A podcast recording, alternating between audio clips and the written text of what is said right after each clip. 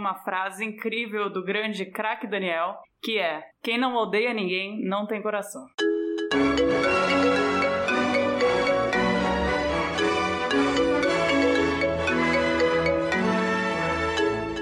Boa tarde, bom dia, boa noite. E depende muito do, da regulação do seu sono, da escala do seu home office. Você que está ouvindo aí o Caviares Cash, a gente ainda não tem um nome para você que é da nossa fanbase, mas se você, você que é nosso fã e você tem um nome para fanbase, envia pra gente por e-mail. A gente vai adorar saber. A gente tem uma sugestão aqui que é caviaretes, tá? Então se você é um caviarete e tá ouvindo aqui esse podcast, saiba que ele é semanal, ele é assim sempre cremoso para Frentex, inteligente, tá aqui hospedado no seu agregador favorito. E a gente sempre traz aqui algum tema relevante a depender do referencial de relevância que você tenha. E tenta debater com muito bom humor, algumas arengas e algumas passadas de, de, de pano, né, Bruno? É, ou passadas de mop. Depende também da sua classe social aí. Todo mundo erra. E a gente conta hoje e sempre com a presença do nosso elenco de caviares especialistas em assuntos gerais, não necessariamente especialistas no que a gente vai falar aqui hoje, mas a gente tenta. E hoje a gente tá com Mia Passione, Bruno Barros, Felipe Pena. É, eu vou ter que citar aqui Leonardo Lana, que é a nossa voz do além, que está aqui nos escutando, nunca fala nada, mas está sempre aqui julgando. É importante ele estar tá aqui nessa sala. E o nosso ilustríssimo convidado, Zé da Silva, e eu sou Alice Carvalho, vou apresentar o programa hoje. É, só que antes de mais uma vinheta, eu, eu sou uma pessoa que eu acredito muito na autodefinição, então eu queria pedir, por favor, Zé da Silva, você contar aqui pra gente quem é você na fila do pão. Poxa, eu tô numa dieta que tá sem farinha, então eu não tô na fila do pão mais, sabe? Mas, para resumir, eu, algumas pessoas me conhecem pelo, pelos cartoons que eu faço, outras me conhecem pelos roteiros que eu escrevo, e as que não me conhecem certamente conhecem algum José da Silva, que já tenha trabalhado como é, vendedor de picolé, ou taxista, ou bicheiro, e eu uso esses exemplos porque são exemplos de profissões que eu vivi e que meu pai, que é José da Silva, também viveu, né? Para não dizer que estamos falando dos outros José da Silva. Até penso um dia fazer um encontro nacional do José da Silva, quem sabe dá certo isso. Antes de entrar no tema, é, é, tem uma pergunta sobre isso, sobre seu nome, cara. É, por que você assina assim? Escreve, porque, para quem não sabe, ele escreve na assinatura dele Zé Espaço da Silva junto. Esse não, não é assim, né? Que Tá no seu é, registro. Não, uh, no, no, acesso de falta de criatividade, uh, o, o, meu pai, ele é José da Silva, né? Ele é não. o último de três irmãos, cada um teve um sobrenome diferente, sabe? Minha mãe, é, ela é a primeira de três irmãos, meu pai é o último de treze. É, parece aqueles negócios do cara que vai nascer, vai virar um lobisomem. Né? E aí ela, ele e cada irmão do meu pai botou um sobrenome diferente depois que se registrou quando adulto um botou Oliveira, outro botou Rabelo, e o meu pai botou Silva. E eu falo, pô, pai, é porque não sobrou mais nada, né? Você era o caçula, não tinha mais sobrenome para usar, ah, bicho, vou botar Silva mesmo. E aí que eu. É, é, é, mas o sobrenome era inventado, é isso? Eles saíram fazendo, cada um saiu fazendo seu sobrenome depois de, de adulto. É uma loucura isso. Eu tô para entender até hoje. E aí eu. E aí para mim ficou José da Silva Júnior, né? Que eu até costumava dizer que era a maldição continua. Aí pensei, poxa, como é que eu vou assinar, né? Aí a minha mãe é Girardi, é um, é um sobrenome que eu tenho até essa descendência italiana. Mas ela inventou também ou... Ela inventou não? Não, não. O, dela, o, o, que inventaram foi, foi o nome dela de freira, né? Que ela foi freira até os 37 anos. Né? Ela, minha mãe tem isso. É o casamento do, da freira com o bicheiro, dos meus pais. tem isso. Esse, esse, a magia do jogo do bicho conseguiu proporcionar isso. Casamento com a freira. Sensacional. E aí foi isso. Aí eu pensei, poxa, então como é que eu vou fazer, né? Eu podia botar o Girardi da minha mãe, mas eu, eu achei, não, vou botar, botar, é, vou fazer uma grafia adulterada, né? Na, na, época eu me inspirei um pouco no Milor, né? Que o Milor tinha aquele negócio que era Milton, o nome dele, e quando o, o cara que foi registrar escreveu, ele botou o tracinho, em vez de pegar no T, pegou em cima do O, sabe? Então, e a letra ficou meio estranha, o R final ficou parecendo, o N final ficou parecendo R. Aí eu achei que aquilo podia ser uma coisa interessante e apostei nisso. É uma, é uma questão que eu acho que, assim, é... podia ser repensada essa questão de, de você poder repetir nome, né? O ideal era que quando você né, nascesse, você fosse obrigado a ter um nome único quando você conta, cria uma conta do Gmail, por exemplo, que você tem que ter um, um e-mail novo. Era o ideal. É.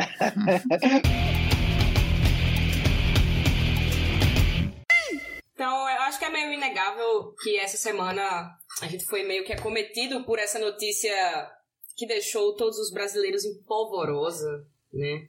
O presidente tá dodói.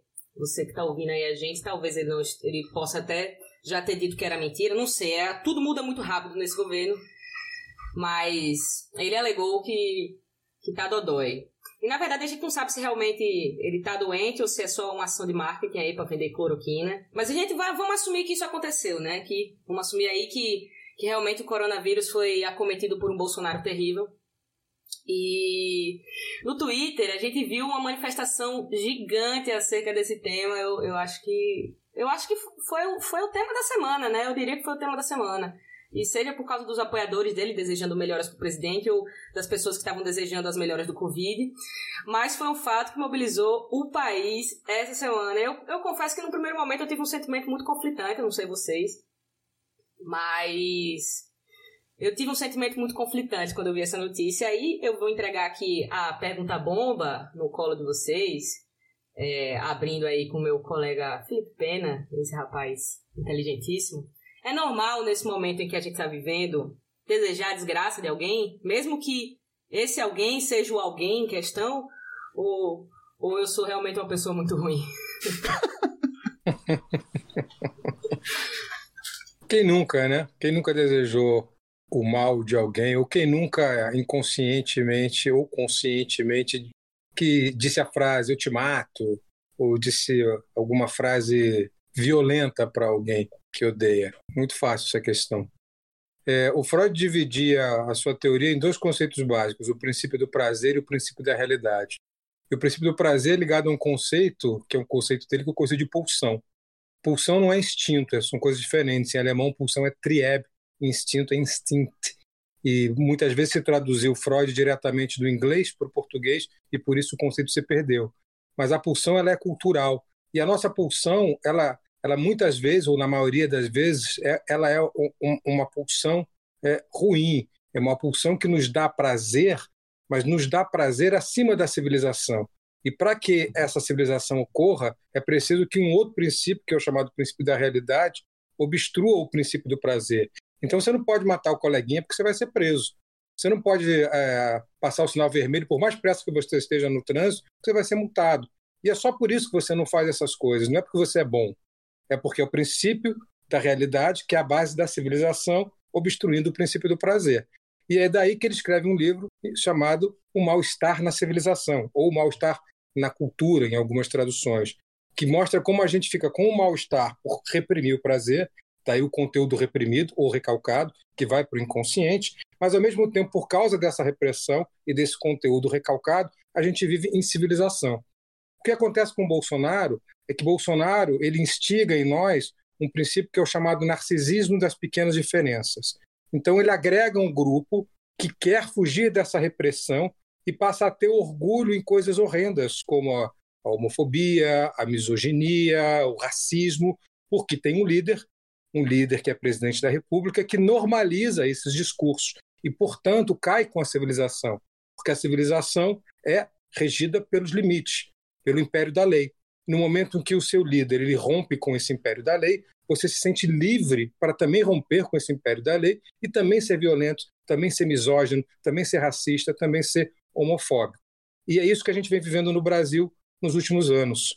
Né? Uma grande catarse coletiva de quebra do, dos conteúdos recalcados, de tudo que existia de ruim, que sempre esteve lá. Então a gente tem que dizer isso. O Brasil sempre foi esse país racista, esse país misógino, sempre esteve lá, mas nunca foi deliberadamente expresso pelas pessoas que eram e continuam sendo desse jeito.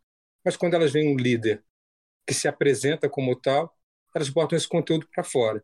E agora, quando esse líder fica doente, as pessoas que não são assim e que sentem repulsa por essas falas começam a sentir a mesma coisa. E aí, Alice, vai na questão que você tocou. as pessoas começam a se sentir um pouco avalizadas a também desejar o mal para aquele que traz o mal. Alice, me permite fazer uma pergunta para o Felipe Pena? Você fica à vontade.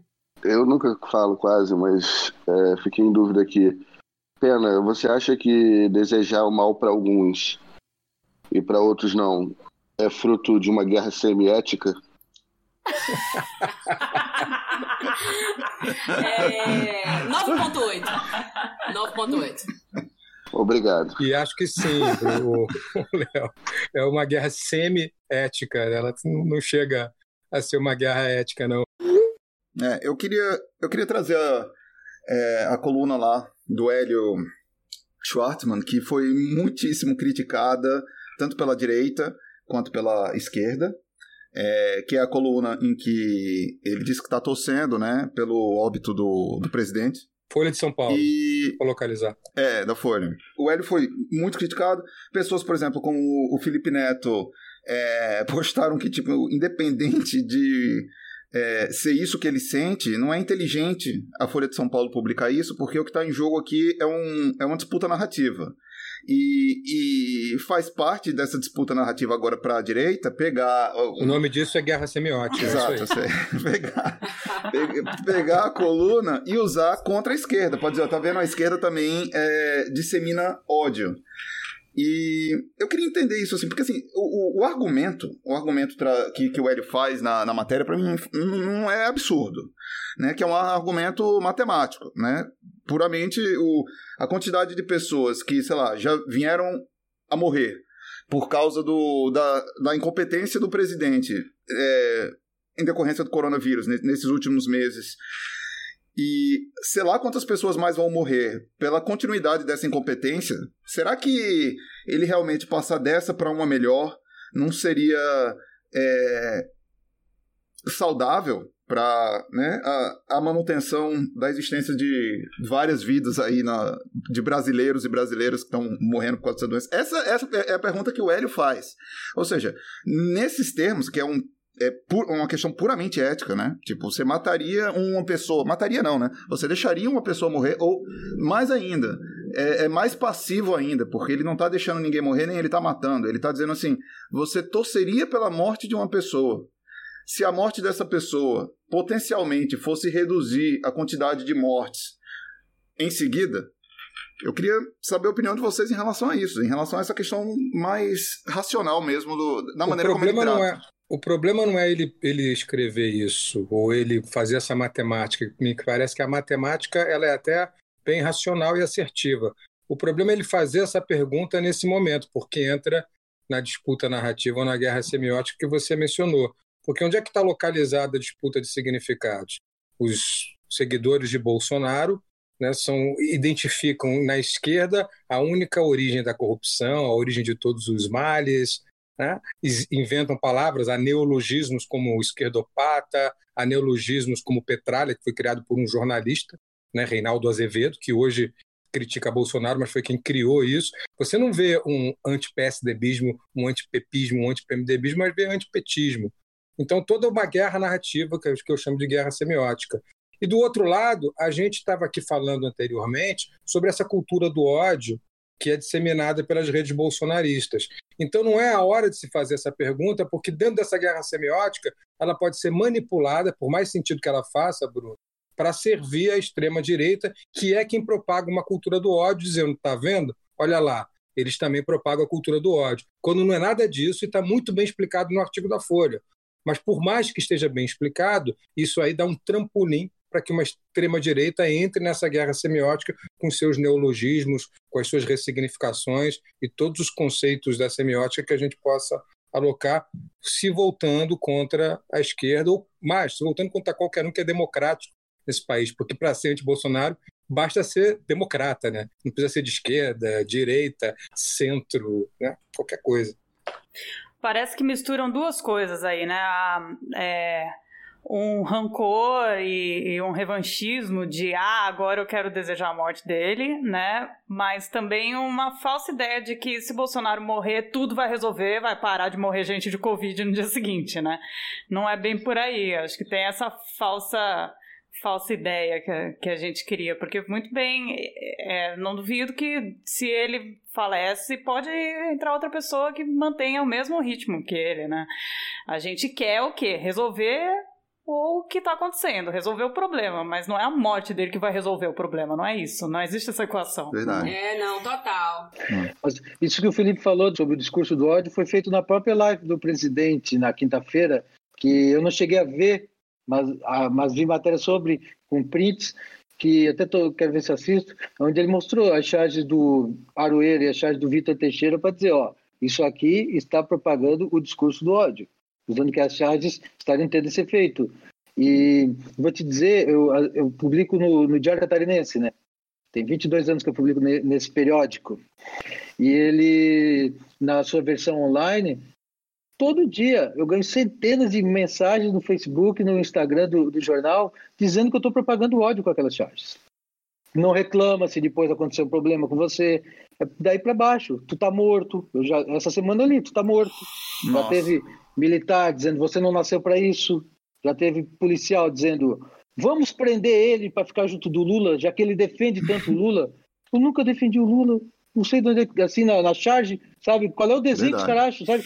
Eu acho que isso, isso é muito o preço que, que a gente paga por, por expor nossa opinião política, assim, né? Eu, dentro da, das minhas redes profissionais, assim, eu tenho o costume de, quando existem situações que me atravessam de uma maneira muito forte, sei lá, a, a, a morte do George Floyd, por exemplo, seguido da morte de dois meninos aqui no Rio Grande do Norte e as mortes nas favelas que é, tem ficado bastante em evidência, tem sido centro de discussão nos últimos meses, termina que eu, eu uso da, da, da, interpretação de alguma maneira para poder é, para poder trazer uma, uma, discussão lúdica sobre o tema, mas mesmo que seja através de poesia, é, Cara, a quantidade de, de mensagem de ódio, de você vai morrer. É, na época da eleição foi muito pior. Na época da eleição eu fiz uma performance que inclusive foi replicada em Brasília e tal, mas era uma performance que eu entrava em cima de um pau de arara, assim, sabe? E, era, e aí era, era uma trilha, uma trilha sonora que era só deixa o meu cariri no último pau de arara.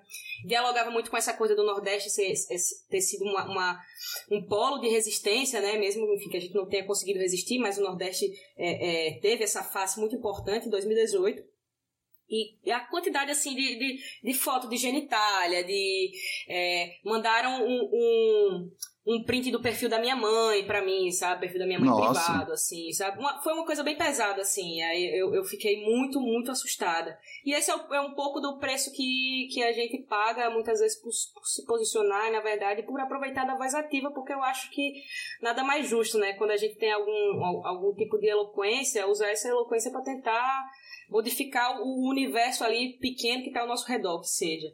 Mas qual seria o preço das pessoas que não se posicionam, né? Porque é, de isentões o Brasil está cheio, e na verdade claro. é, é, de, de isentões é, esse presidente foi eleito, né? A gente tem vários artistas aí que poderiam ter feito sim muita diferença né, na conscientização de milhares de seguidores e fãs e de pessoas que admiram o seu trabalho. É, tem político que podia não ter ido para Paris, tem uma série de coisas. Né? Político né? que, que poderia não ter ido para Paris, ah. sei lá. E tem Ivete Sangalo, tem vários a, é, é, cantores, vários atores que ficaram em cima do muro. Teve o próprio Pessoal, Luciano Huck aí e tal. Vamos lembrar que a minha votou votou nesse político parisiense aí, né? É, mas ela não foi para Paris, ela no segundo turno não votou no, no monte. Sabe, sabe que uma vez eu encontrei o, o Ciro Gomes no Louvre. A única vez que eu vi ele na vida foi no Louvre. É o lugar, é. é o lugar mais provável de encontrar o Ciro Gomes, cara. É o lugar mais fácil de encontrar. Eu achei que a gente tava falando do Cabo da Ciolo, era o Ciro. As pessoas vão a Paris para ver a Mona Lisa e o Ciro Gomes. É uma atração. Tava lá sentado, de repente ele chegou. Num banco lá, ele chegou com um casal de adolescentes, certamente devia ser o filho ou a filha, junto do, do namoradinho, né, da namoradinha, né? E aí eu pensei, poxa, não está escrito que eu sou brasileiro, vou ficar junto, né? Para ver. E aí, quem sabe ali eu decido meu voto. E aí o cara, ele ia de quadro em quadro, explicando Nossa. o quadro pro casal. E o casal com aquela cara, né? Dizendo, putz, olha o que, que a gente tem que aguentar, mas o cara tá, tá segurando a nossa viagem, né? Então tinha, Tinha isso aí. Mas você estava falando antes sobre desejar mortes. Tem uma coisa que eu sabe que eu sou incapaz. E sabe por quê? Todas as vezes que eu desejo mal para alguém, a pessoa se dá bem. É incrível, cara. É incrível. Todas. Então, não é nem por uma questão kármica, é porque não, não funciona. Eu acho né? uma inocência. Eu acho uma inocência o cara falar isso. Uhum. Quando o cara falou isso do, do presidente, é, me parece, sabe o quê? Quando, quando você está vendo uma luta de vale tudo e tem um cara que é bom de boxe, mas é ruim no chão, e aí aquele lutador do chão puxa o cara do boxe pro chão, entendeu? Sabe? Quando o cara fala isso do presidente, me parece que o Bolsonaro puxa o cara pro chão para jogar no, no, no, sistema dele, sabe? O cara mordeu aí. É uma linguagem que ele conhece bem, é. é Exato. Aí, aí, aí, ó, tá vendo? A tá melhor vendo definição é da guerra semiótica foi dada por Zé da Silva agora. é, cara. Essa é a linguagem que Construindo uma imagem. É, não, tem imagem. A linguagem é essa. A disputa. Uma, a guerra cultural é uma coisa, a guerra semiótica é outra. A guerra cultural, que é um termo do Gramsci, é, é, é a luta pelos modos de operação. É por isso que eles lutam tanto por Ministério da Educação, por Ministério do próprio Ministério da Cultura, pelo Itamaraty, porque são ministérios formadores de opinião. A guerra semiótica é outra coisa, é a disputa dentro da linguagem, que aí vai nessa imagem que o Zé da Silva muito bem é, alocou. A, a, a, guerra semiótica ela se dá na disputa de signos, na disputa de narrativa, de palavras.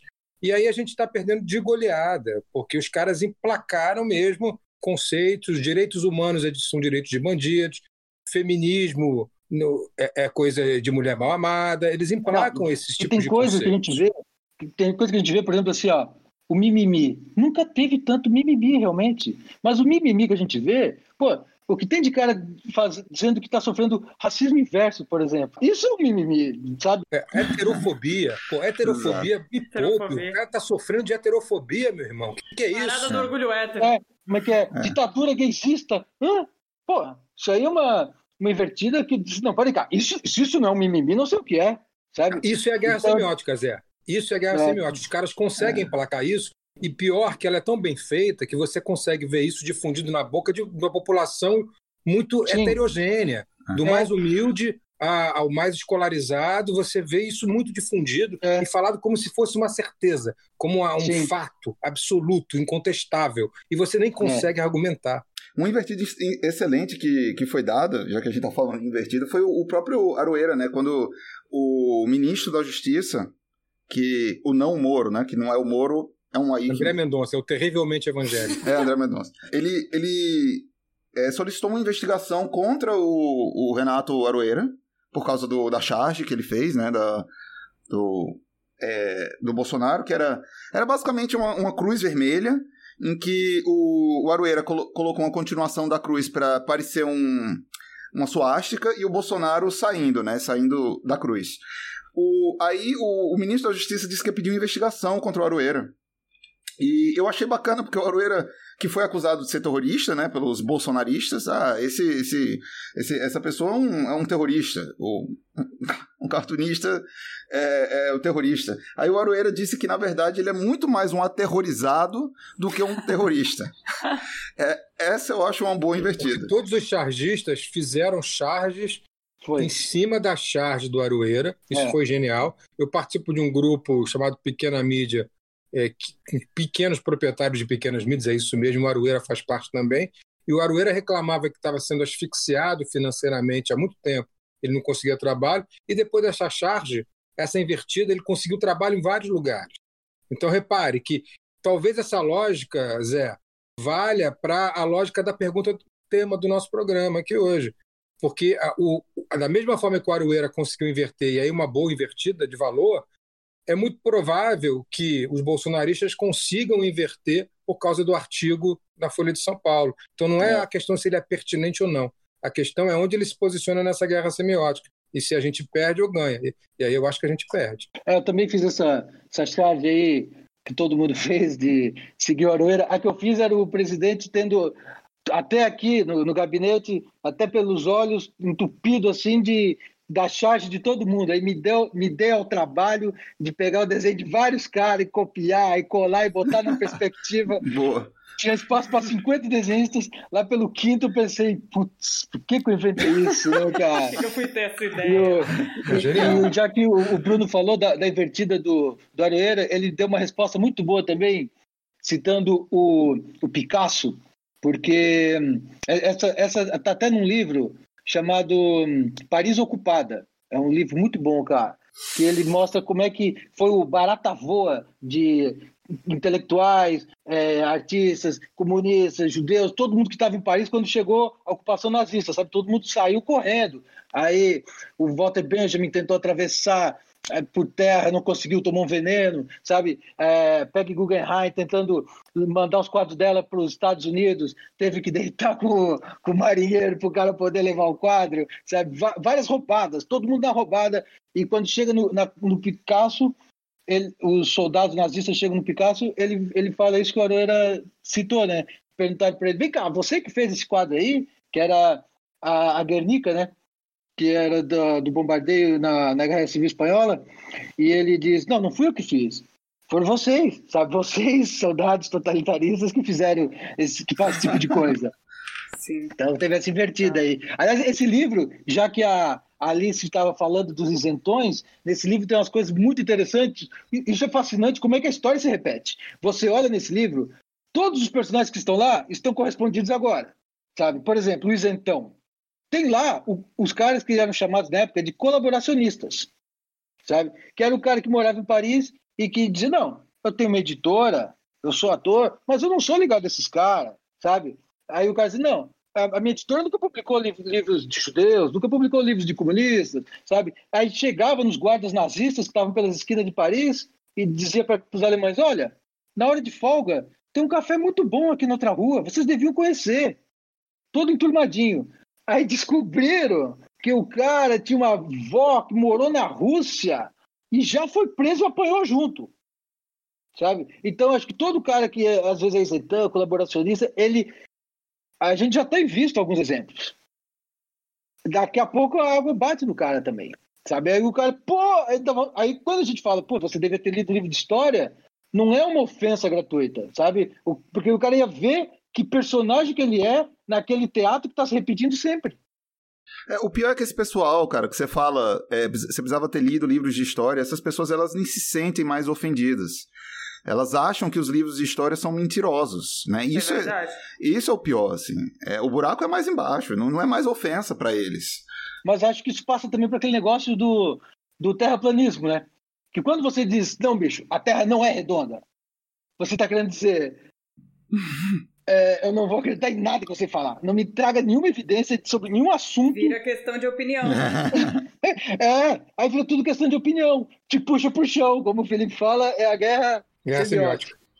Exatamente. O historiador foi substituído pelo youtuber. Isso, o historiador substituído pelo youtuber é ótimo. é, é isso, os, os, fatos viraram agora questão de, questão de opinião, né? Bom, na minha opinião, não existe racismo no Brasil. É. Na minha opinião, não existe mais homofobia porque gays podem se casar. Na minha, só que na verdade os fatos são, terminam sendo outros, né? A primeira vez que eu li isso, e eu li, é, foi um texto da Brum. Eliane. É.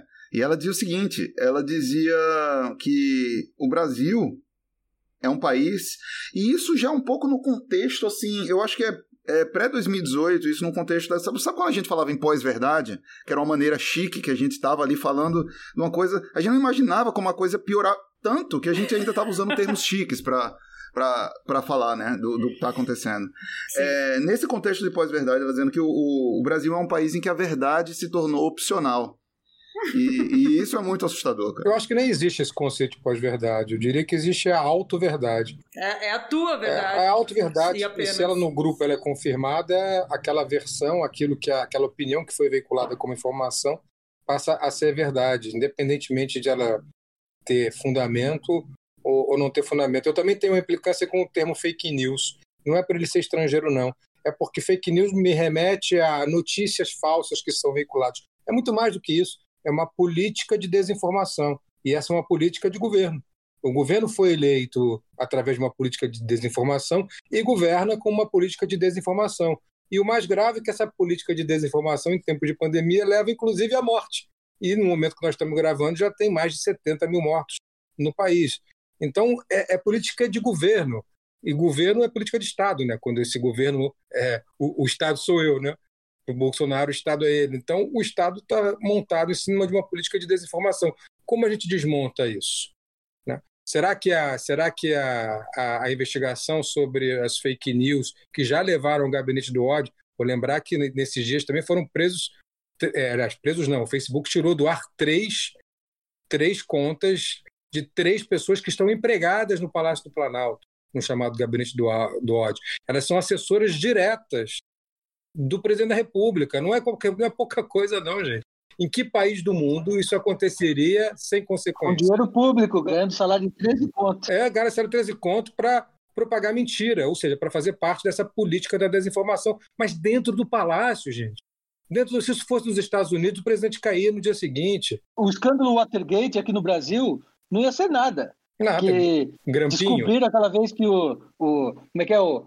Carl Bernstein e o Bob Woodward, né, que eram os repórteres do Washington Post, descobriram que, que tinha uma escuta que os republicanos tinham botado, tinham invadido o, o, o um, um, comitê do, do, dos democratas, mas o, o, Nixon nem sabia, apesar dele, dele incentivar isso, ele não sabia daquela ação. Sabe? Aqui que não dava nem manchete. É mais uma segunda-feira comum. Aqui é, Gaveta Profunda seria só filme pornô mesmo. É, cara. Eu acho que o Brasil, ele, ele como um país encantador que é, ele corre o risco de conseguir ser, ao mesmo tempo, o Irã antes de 79 e o Irã depois de 79. Sabe por quê? É, isso, é encantador, encantador. Porque antes de 79, o Irã, na época do Shah Reza Pahlavi, era totalmente alinhado à política dos Estados Unidos. Exatamente. O Brasil está tá indo para esse lado. Se é que já não, não foi, né? E, do, e depois de 79, quando o Ayatollah Khomeini faz a revolução cultural, a revolução. né, para usar a palavra dele, existe grande cerceamento de liberdade e com, a, e com a religião junto dos militares mandando muito na vida das pessoas. E a, a gente também está caminhando para isso. Então é, é, fascinante. A gente vai conseguir ser o Irã antes de 79 e o Irã depois de 79 ao mesmo tempo. Eu tinha feito uma pergunta, né? Qual é o preço sobre o, preço sobre o não posicionamento, né? O preço sobre essa isenção. E uma coisa que, é, que eu, é muito comum eu ver é que, sei lá, quando o silêncio de Anitta é ensurdecedor, as pessoas falam: a história vai cobrar. A história vai cobrar todos vocês. Mas, porra, será que a história vai cobrar mesmo? Porque, assim, essas pessoas ricas que muitas vezes estão isentas, não falando da, cantora Anitta, que hoje está se posicionando politicamente. Obrigada aí, cantora Anitta, se você estiver ouvindo a gente. Mas é, é, essas pessoas ricas, elas não. Elas não. Elas não. A história não.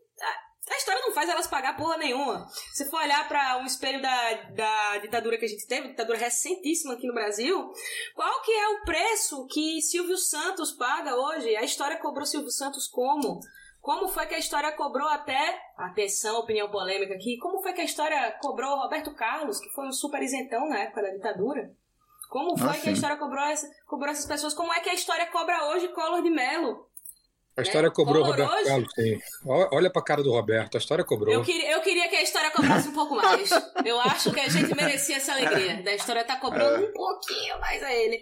Mas, acho, mas esse é, meu, é o meu ponto, assim, a história não cobra porra nenhuma. Ela cobra a gente que tá todo dia na, na luta e, enfim, tentando ser resistência de alguma forma, mas termina tendo que, sei lá, um infarto aos 24 anos. É, eu queria ouvir, eu queria ouvir a opinião do Zé sobre isso, que é uma pessoa que tá no fronte de batalha, hein? É, eu curto posicionar pelo desenho, sabe? Porque quando eu faço o cartoon, eu, eu, puxei o cara pro chão, sabe? Então eu fico vendo se o cara vai responder com desenho. Ninguém vai responder com desenho. Então eu fico vendo muitas, às vezes eu vejo as críticas, tem também a galera que defende, sabe? Então eu vejo eles batendo boca nisso, né? Agora, eu acho que todo mundo tem o direito de, de tentar é, depois perceber os erros, a não ser que seja por interesse. Muitas vezes o cara muda de opinião por causa, porque ele vê que aquele barco está furado, hum. por oportunismo sabe? Tem bastante disso. A classe média alta brasileira, ela não se referenda, ela não se identifica com a sua própria riqueza ou com os seus poucos privilégios. Não, ela se identifica com a diferenciação que ela faz com outra classe que não tem os mesmos privilégios. Então, no Isso, momento perfeito. que essa outra classe chega um pouquinho perto, ela passa a odiar não ter mais esse narcisismo das suas pequenas diferenças. E é isso que aconteceu no Brasil eh, nos últimos anos. Isso foi evidenciado agora. E ao ser evidenciado e, e- e- e- e potencializado pelo, pelo governo Bolsonaro, põe, põe em risco todo o sistema. E entra o isentão que a, que a Alice mencionou, entra os Robertos Carlos da vida. Esses Robertos Carlos da vida são esses caras que estão nessa lógica do narcisismo das pequenas diferenças. Eles não vão se posicionar. E eles não vão se posicionar porque eles ainda acham que precisam ter o privilégio da diferença. E para usar o termo que Alice pergunta, a pergunta de Alice, se a história cobrará, eu acho que a história cobrará sim, como cobrou em 64, e até uma grande emissora cujo nome eu não vou citar teve que pedir desculpas. Mas um dia ela vai ter que pedir desculpas de novo também pelo golpe de 16 e vai ter que pedir desculpas também por ter normalizado um discurso fascista de um presidente da República quando ainda era candidato.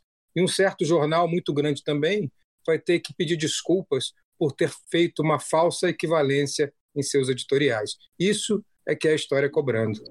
Uma escolha muito difícil. Uma escolha muito difícil. Eu acho que eu vou ter que passar pano pra Globo agora, cara, porque eu nunca senti que Eu a não Globo... citei ninguém, não. Para com isso.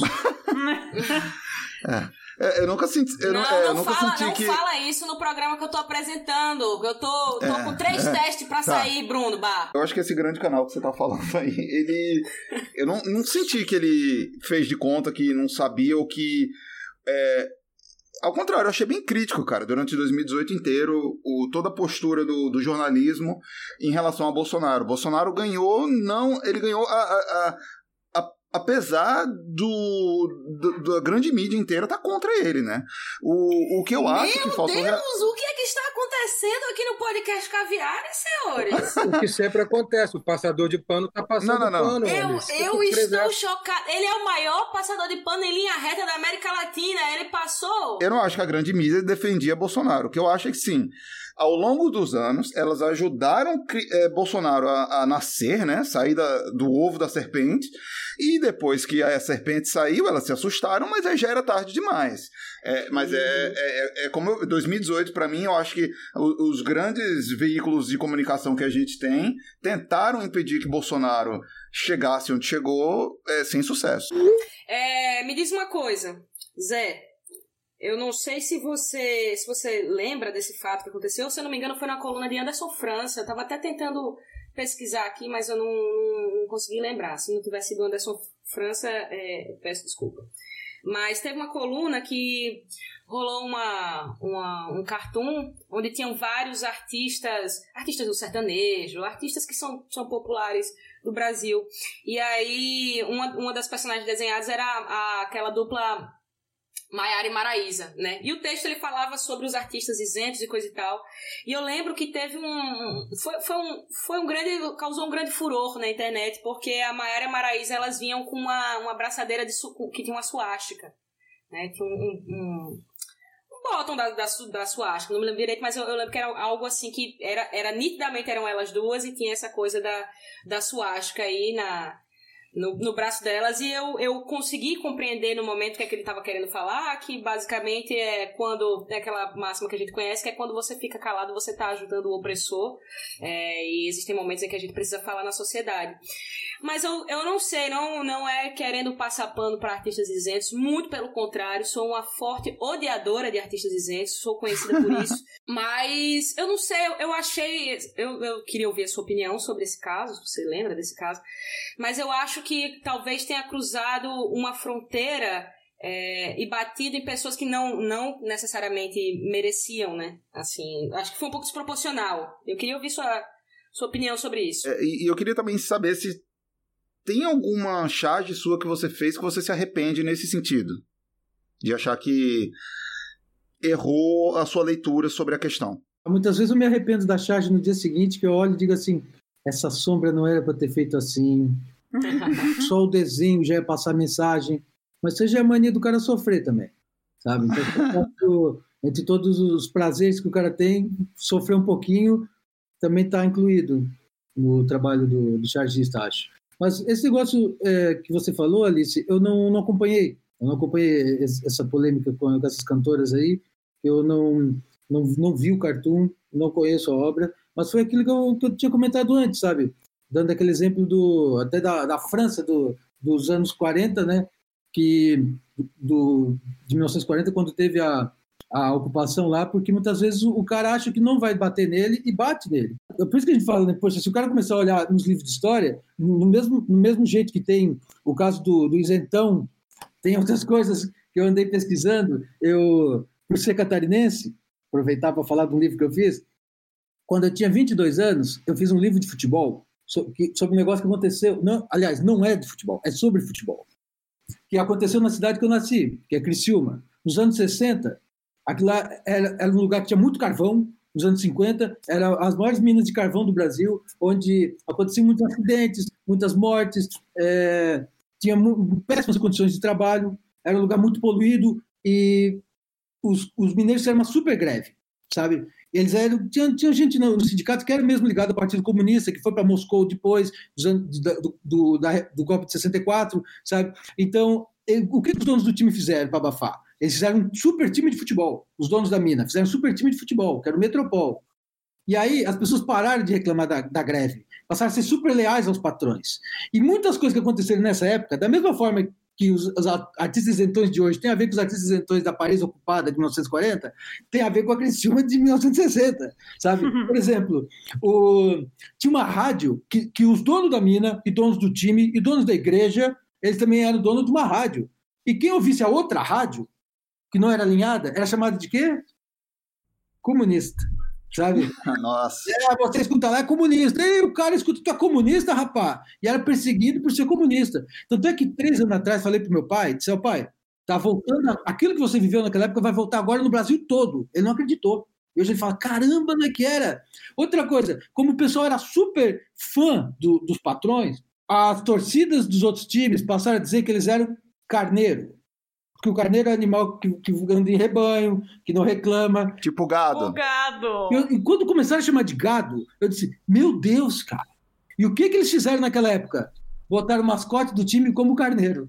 Não, não bateu, não bateu. Nada que a oposição fazia, batia. Nada, nada dava ruim. Opa, estão chamando a gente disso? É porque nós somos mesmo. Vamos botar. É assimilação aí faziam os calendários de fim de ano com carneirinho, sabe? Então, para você ver como tudo se repete, cara. Tudo se repete, não tá vendo nada de novo.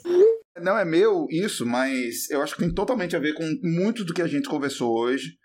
No programa do, do é, Estúdio I, da, da Globo News, um dos apresentadores, que, desculpa, não lembro o nome agora, gostaria de lembrar, porque eu gosto muito dele, mas é, ele, ele fala assim que tem uma questão de linguagem sobre o que está acontecendo hoje em relação, por exemplo, à corrupção. Em que, na época do PT, tudo era majorado. Em... No PT teve o caso do mensalão e teve o, ca... o caso do petrolão. Mas agora a gente tem o caso das rachadinhas. É no diminutivo. Rachadinha parece uma coisa pequena, uma coisa uhum. infantil. Hum. Não parece uma coisa séria. Não parece uma coisa que está destruindo o parece país. Parece uma coisa pequenininha, boba. É, sabe? É uma coisinha bobinha entre é, pessoas que roubam galinha, entendeu? Uhum. É, essa diferença entre o mensalão, o petrolão e as rachadinhas, eu acho que precisa ser é, bem analisada, porque para mim faz total sentido dentro do, dessa disputa pela linguagem que a gente está fazendo. Porque a, a corrupção do Bolsonaro está no diminutivo e a corrupção do PT está no aumentativo. Você entende bem. Bruno, você está propondo então que a gente chame de rachadão? Eu estou propondo que a gente chame de mensalinho. E a gente chama de é petrolinho. É isso. O rachadão do Bolsonaro. Não, tem aquela foto que ele tá com a roupa de mercúrio, né? É o rachadão do Bolsonaro. Já temos um título. Agora! Agora que eu. Nossa, veio na minha cabeça assim a imagem. Deixamos, Desculpa, deixamos essa imagem, deixamos essa imagem aí pro, pro ouvinte, pro Caviarete, né? O rachadão do Bolsonaro. Bom, Bom, então esse ambiente totalmente insalubre, onde a gente desenhou na parede do seu pensamento a rachadinha do Bolsonaro. Não, É. rachadão. Rachadão, cara. Nossa, Deus me defenda. E, e, e com nenhuma isenção, né? A não ser que. A não ser que minhas opiniões aqui é, rendam algum processo, aí nesse caso eu retiro absolutamente tudo que eu disse. E a gente finaliza o Caviar Sketch dessa semana. Um comentário aqui, uma frase incrível do grande craque Daniel, que é: Quem não odeia ninguém não tem coração. Exato! Então aí vão umas frases do nosso presidente pra gente provar que tem muito coração. No meu caso particular, pelo meu histórico de atleta, caso fosse contaminado pelo vírus, não precisaria me preocupar. Nada sentiria ou seria, quando muito, acometido de uma gripezinha ou resfriadinho. Até porque o brasileiro tem que ser estudado. Ele não pega nada. Vê o cara pulando em esgoto ali, sai, mergulha, tá certo? E não acontece nada com ele. É a vida. Todos nós iremos morrer um dia. Ah, cara, quem fala de eu não sou coveiro, tá vendo? Mais uma coisa. Não, não sou coveiro. E daí? Lamento, quer que faça o quê? Eu sou Messias, mas não faço milagre.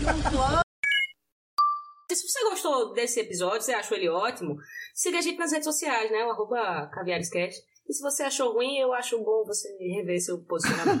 Se você achou ruim, daí? Eu não sou coveiro? Beijo, gente. Valeu, Obrigada valeu. quem ouviu. Obrigada, Zé, por ter vindo. Zé, brigadão, Zé. Valeu. Até mais. E sucesso ao Bom.